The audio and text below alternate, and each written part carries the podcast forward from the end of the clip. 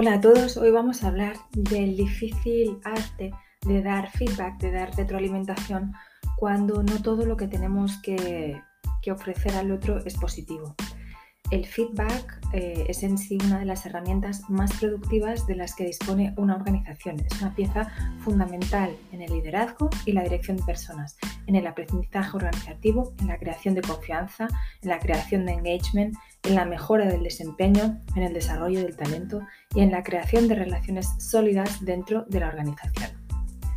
Un buen feedback, dado de forma auténtica y habitual, genera múltiples beneficios en las personas, en la organización y evidentemente en la productividad, en los resultados.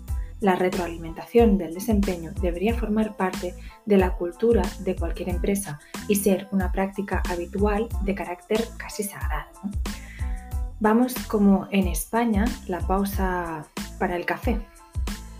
En los últimos 10 años se insiste mucho en que el feedback debe ser positivo, que hay que resaltar solo lo bueno, que no se debe hablar de debilidades, de errores. Y esto para mí ha contribuido a que el feedback acabe siendo descafeinado y que no sirva para aprender realmente, sino para crear un buen clima y nada más. Cuidado con esto porque, como dice un artículo publicado en Expansión que se titula Demasiado buen rollo, puede acabar creando un infierno laboral. El objetivo principal del feedback no es que la otra persona se sienta mejor, que se convierta en nuestro amigo o que se convierta en nuestro aliado. El feedback es una herramienta para elevar el nivel de conciencia en el trabajo, para dar información precisa sobre lo que se debe seguir haciendo porque se hace bien y produce resultados satisfactorios y lo que se debe cambiar porque no se hace bien y o no produce los resultados que se desean. Por muy incómodo que sea dar feedback en determinadas situaciones o con determinadas personas, hay que hacerlo con eficacia. Los que dirigen empresas saben muy bien que muchas veces hay que dar un feedback negativo y que adornarlo de positivo puede confundir a las personas. Otra opción que siguen muchos es no darlo, eh, evitarlo, lo cual tampoco beneficia ni a la persona ni a la organización. Este perfil podríamos decir que se, podría llamar evasores del conflicto y son generalmente aquellas personas que están orientadas a lograr la armonía en el lugar de trabajo en detrimento muchas veces de los resultados. Nadie dijo que liderar y dirigir una organización fuera fácil. Unas veces es gratificante y agradable y otras menos, pero el buen líder no está para hacer amigos, sino para lograr objetivos. La gran habilidad de un directivo está en dar un feedback negativo sin que la otra parte se ponga a la defensiva, se bloquee, se sienta agredido y por ello no se produzca ningún cambio. Tanto el feedback positivo o de refuerzo como el negativo o de cambio deben estar orientados a incrementar y elevar la autoconciencia de quien lo recibe como vía para catalizar el cambio, es decir, no debe estar orientado a machacar a la otra persona, a destruirla y a mm, hacerla sentir mal.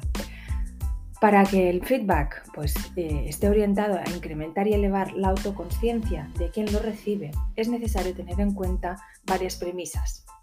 En primer lugar, hay que crear el espacio y el momento para dar y recibir el feedback.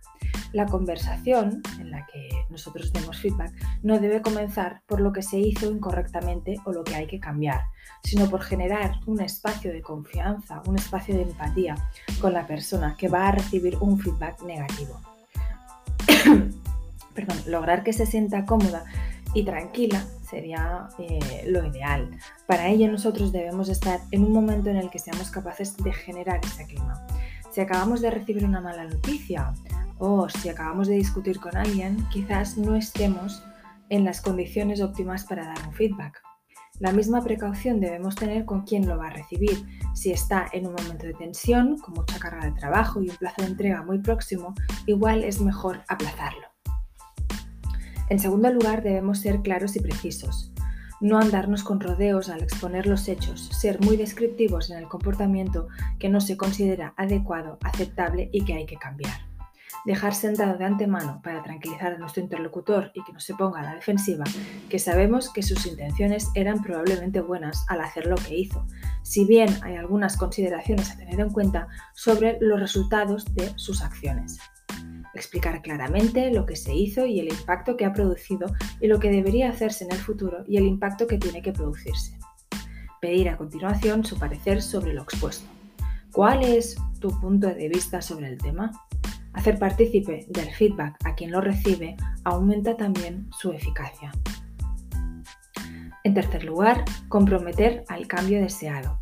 Es decir, una vez está claro lo que se quiere ver como comportamiento y resultado en el futuro, pedir a quien recibe el feedback que lo exprese con sus palabras para asegurarnos que lo ha interiorizado y comprendido exactamente. Es muy útil también pedir ejemplos concretos de cómo se actuará en el futuro ante situaciones parecidas.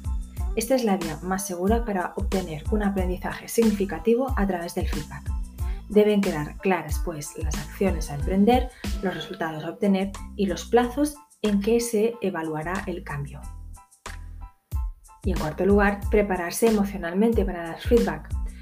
Creemos que la preparación emocional para dar feedback es tan importante como para recibirlo. En cierta manera, cuando alguien da feedback, debe estar preparado para saber responder adecuadamente a la persona que lo recibe. Su desacuerdo, sus dudas, su reacción de disgusto también, su crítica al feedback y su contra-feedback. Esa preparación requiere tener en cuenta las siguientes actitudes. En primer lugar, escuchar atentamente y en segundo lugar, no ponerse a la defensiva. Cuando decimos escuchar atentamente nos referimos a prestar toda nuestra atención a las reacciones del otro cuando estamos transmitiendo el feedback, especialmente a su lenguaje no verbal. Escucharle de forma global cuando nos contesta, sin interrumpirle y con nuestro diálogo interior sobre todo apagado. Comprenderle a un nivel intelectual, emocional y a un nivel motivacional. Y cuando decimos no ponerse a la defensiva, nos referimos a que si la otra persona reacciona mal y hace comentarios personales sobre nosotros, déjalos pasar. No es el objeto de feedback, del feedback discutir eso. En estos casos lo mejor es dejar que nuestro interlocutor se desahogue emocionalmente, que vierta su rabia, que vierta su ira, que vierta su resentimiento y permanecer presentes, presentes e impasibles, acompañándolo simplemente. Poco a poco se irá rebajando su tensión y la conversación podrá adoptar otro tono. Lo cierto es que nuestro ego se dispara cuando se siente amenazado por un comentario, sea verdad o no sea verdad. Y a partir de ahí ya solo nos dedicamos a pensar en cómo atacar, en cómo contraargumentar, en cómo rebatir, en cómo defendernos. Debemos dejar de lado nuestro ego y escuchar a la otra persona sin estar pensando en nuestra respuesta a sus comentarios. No se trata de defender nuestra postura, sino de construir juntos un camino de mejora. Hacer preguntas para concretar o pedir ejemplos de lo que expone puede ayudarnos a desbloquear esa tensión, a tomar distancia y estar abiertos para una mejor comprensión. Importante también en este contexto gestionar los tiempos muertos. Si te ves incapaz de manejar la situación emocionalmente, lo mejor es aplazar la reunión para tener un tiempo de analizar las cosas más serenamente. Esto proporciona varias ventajas. Se desbloquea la situación de tensión, te permite evaluar la conversación con más perspectiva y te permite recopilar más información. Haces ver a la otra parte que consideras sus comentarios, los valoras, los, eso, que los valoras, los consideras suficientemente importantes como para considerarlos con más tiempo, con más calma y darle una respuesta. Los tiempos muertos pueden ser también muy útiles cuando en la sesión de feedback la otra parte proporciona información que nos descoloca, cambia por completo nuestra estrategia o mensaje. En estos casos lo mejor es decir, le agradezco que comparta conmigo esta información. No era conocedor, sabedor de este punto. Quisiera poder analizarlo con más calma y seguir con esta conversación dentro de unos días. Dar feedback de calidad se considera un arte un arte porque requiere elegir el momento adecuado para cada una de las partes intervinientes, el lugar y el entorno adecuados, las palabras adecuadas, el contenido y forma adecuados. Y de este arte dependen en gran medida el rendimiento del equipo, depende el rendimiento de las relaciones y el bienestar laboral en las organizaciones. Si hasta de dar feedback no parece una tarea fácil, la cosa todavía se complica más cuando quien tenemos delante y va a recibir feedback es alguien que no suele reaccionar bien al feedback, se lo toma personalmente y eleva la intensidad emocional de la conversación, alterándose, no escuchando e interrumpiendo constantemente de forma agresiva, tergiversando las palabras y echando balones fuera. En estos casos, por muy desagradable e incómodo que resulte, hay que agarrar el toro por los cuernos. Y además de la habilidad comunicativa para dar feedback, tendremos que entrenar arduamente nuestras competencias emocionales para que la situación no nos desborde o nos supere. No podemos dejar que una reunión para mejorar el desempeño se convierta en una discusión llena de reproches y de ataques personales. En estos casos, vamos a ver cuáles son las claves. Primero, proporcionar un contenido claro, breve y conciso. Decir lo que queremos decir de una forma totalmente informativa y aséptica, con pocas palabras, sencillas y ausentes de carga emocional. Estar plenamente conscientes de las palabras pronunciadas con total exactitud para que de esta forma, si la otra parte distorsiona lo que decimos, podremos repetir de nuevo íntegramente nuestro mensaje, sin movernos una coma y aclarándole que lo que le hemos dicho es eso y no lo que él dice. Es conveniente también poder reproducir con exactitud lo que nuestro interlocutor expresa que hemos dicho para que pueda ser consciente de la contradicción. Segundo, utilizar un tono de voz neutro durante toda la conversación. Es difícil utilizar un tono neutral cuando estamos ante una persona que eleva el nivel de tensión en la conversación y cuando las emociones están a flor de piel. Lo mejor es prepararse con antelación para estas situaciones. Tercero, ser firme. Mantener la misma posición y mensaje, el mismo tono y la misma postura. Es importante, cuando las cosas se ponen difíciles, no dar un giro a la conversación o al mensaje en un intento de calmar las cosas o empezar a hablar demasiado para llenar los silencios o evitar que el otro intervenga. Hacer esto quizás nos haga sentir mejor, pero perderemos nuestra autoridad, perderemos credibilidad y no lograremos el objetivo del feedback.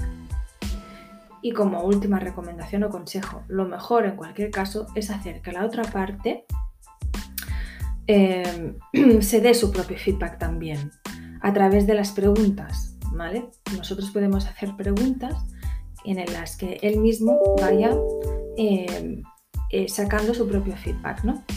Es lo que se llama un feed forward, ¿vale? Por ejemplo, mm, ¿qué objetivo o propósito tiene lo que has hecho? ¿En qué medida piensas que lo que has hecho ha logrado a ese propósito o a ese objetivo? ¿Crees que podrías haber hecho otra cosa? ¿Qué se hubiera conseguido haciendo esa otra cosa? ¿Quién es el beneficiario o destinatario de lo que has hecho? ¿Crees que ese destinatario o beneficiario estará satisfecho con lo que has hecho? Bueno, pues estas son unas sencillas preguntas que se pueden utilizar en cualquier, eh, cualquier situación para retroalimentar a la persona a la que, a la que le estamos dando feedback, generar eh, de esta manera un proceso propio de evaluación, un proceso de autoevaluación y autofeedback para localizar la mejora. Muy bien, pues hasta aquí este podcast. Muchas gracias por vuestra atención y hasta pronto.